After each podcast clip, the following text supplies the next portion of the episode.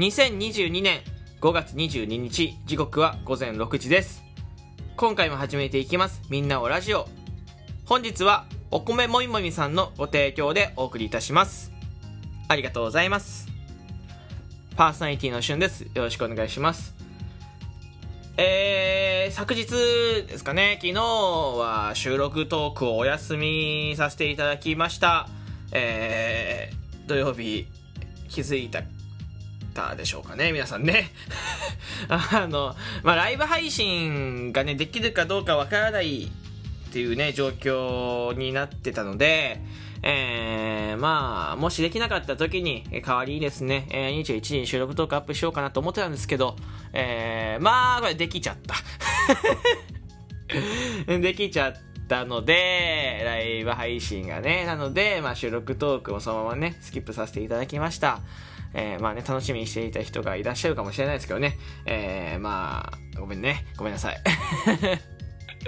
ああの、まあね、もう一回言ったらね、その、朝の6時の段階で、えー、ちょ喋るものがね、えー、これといって、えー、パッと見つからなかったんですよ。あの、まあ、普段から見つからない時はあるんですけど、あまりにも見つからなくて、えー、まあ、今あげるよりはもう少し寝かして、えー、21時にね、あげた方がいいかなと思ってたんですけど、まあ、あのー、いろいろね、えー、うまくいって、なのかな、えー、あげないくて良さそうな。いや、違うな。あげるタイミングを見失ったの方が正しいかもしれないですけど、あのー、なったので、えー、スキップさせていただきましたね。えー、まあ、今日の収録トークでね、えー、まあ、昨日ね、聞けなかった分もね、聞いていただければなと思いますよ。はい。お願いいたします。で、まあ、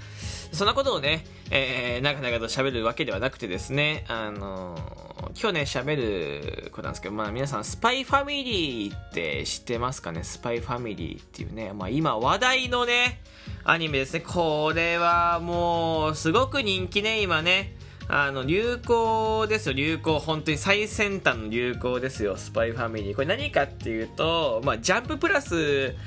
で、えー、更新されている漫画なんですよ。まあ、いわゆるジャンプ、少年、週刊ジャンプの漫画ですね。うん。え、ジャンププラスっていうのは、まあ、ジャンプのね、アプリ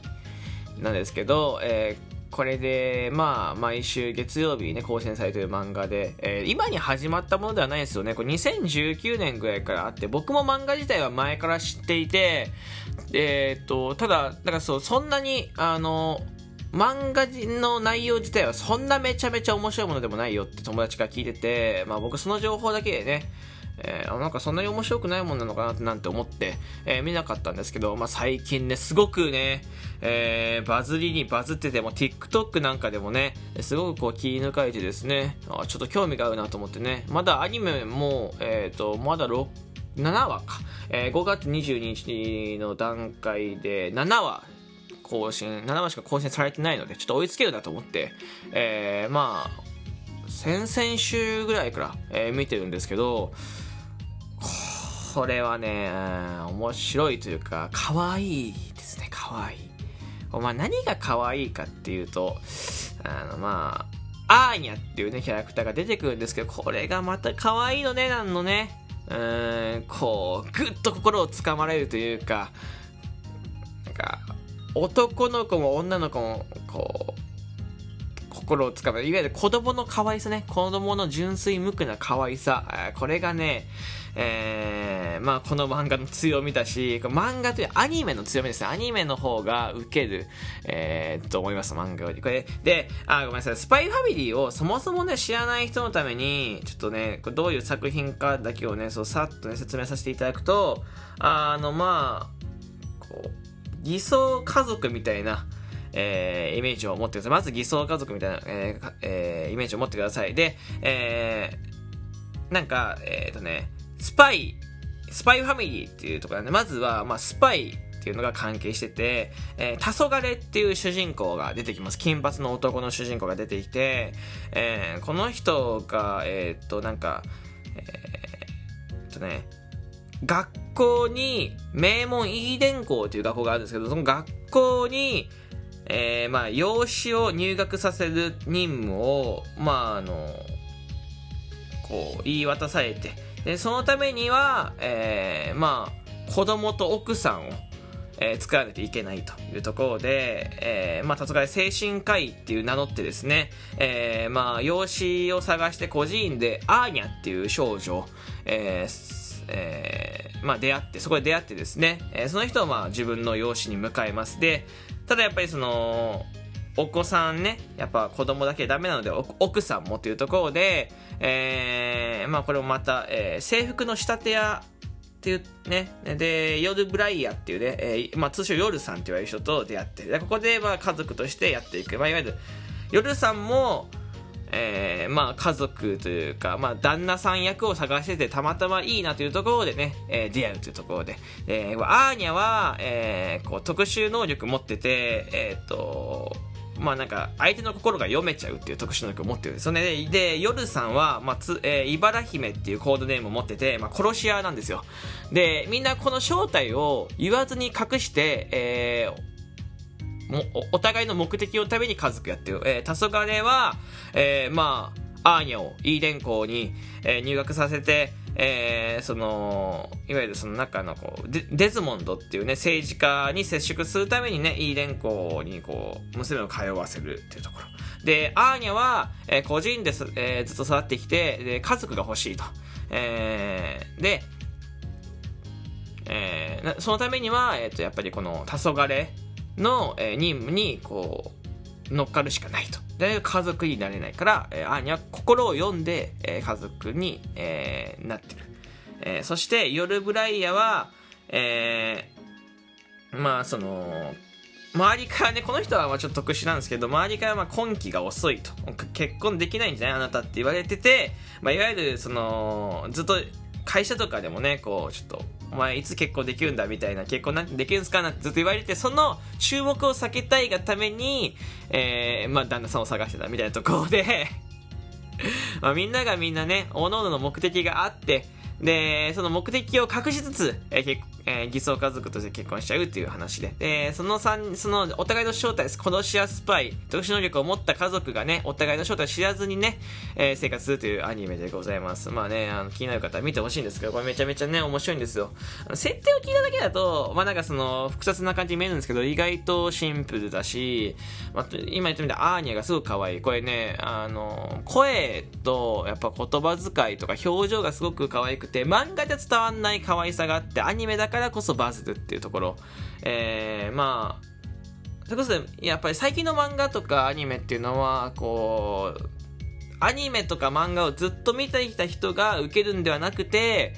うんと、そこまでアニメ漫画にハマってこなかった人とか、初めてアニメを見る人とか、初めて漫画を見る人が受けるような、えー、作りを、えー、してるなってこれ「鬼滅の刃」とかもそうなんですけどすごくシンプルな作りで、えー、何か例えば可愛い要素だったりとか、えー、かっこいい要素っていうのがポンって話の作り自体はそんな複雑じゃないっていう漫画が、えー、なんとなくこう受けてるのかなっていうところ。アニメでも「えー、鬼滅の刃」だったらすごく話がシンプルだしスパイファミリーだと、えー、アーニャが可愛いってところそこだけを、えー、まあすごいなんかそこがバズってるところというか、